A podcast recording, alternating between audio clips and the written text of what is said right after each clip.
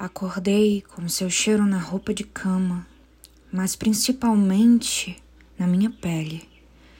Levantei com as lembranças de nós dois, do que foi, do muito que ficou, do que poderia ter sido.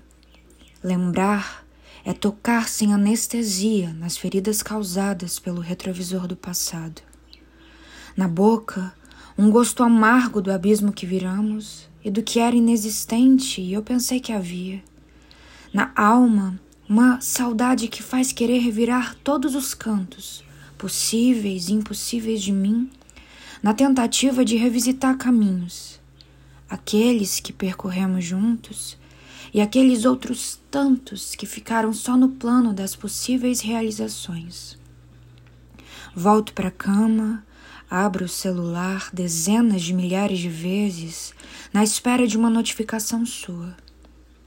Engano meu. Você não vai ligar, não vai mandar mensagens e muito menos não vai passar aqui em casa para comermos o Big Mac que tanto gostávamos.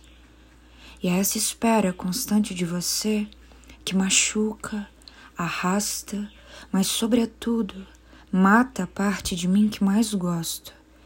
Revisitar caminhos traz à tona uma ferida que não cicatriza, e não há analgésico nenhum para diminuir essa dor.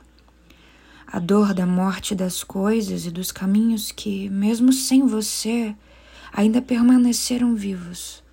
Daqui, sigo então com essa saudade que insiste em permanecer, mesmo respirando com a ajuda de aparelhos. Procurando vida na própria vida, com o intuito de esquecer o dia a dia de nós dois que teve, pela vontade que lhe cabia, a conexão interrompida.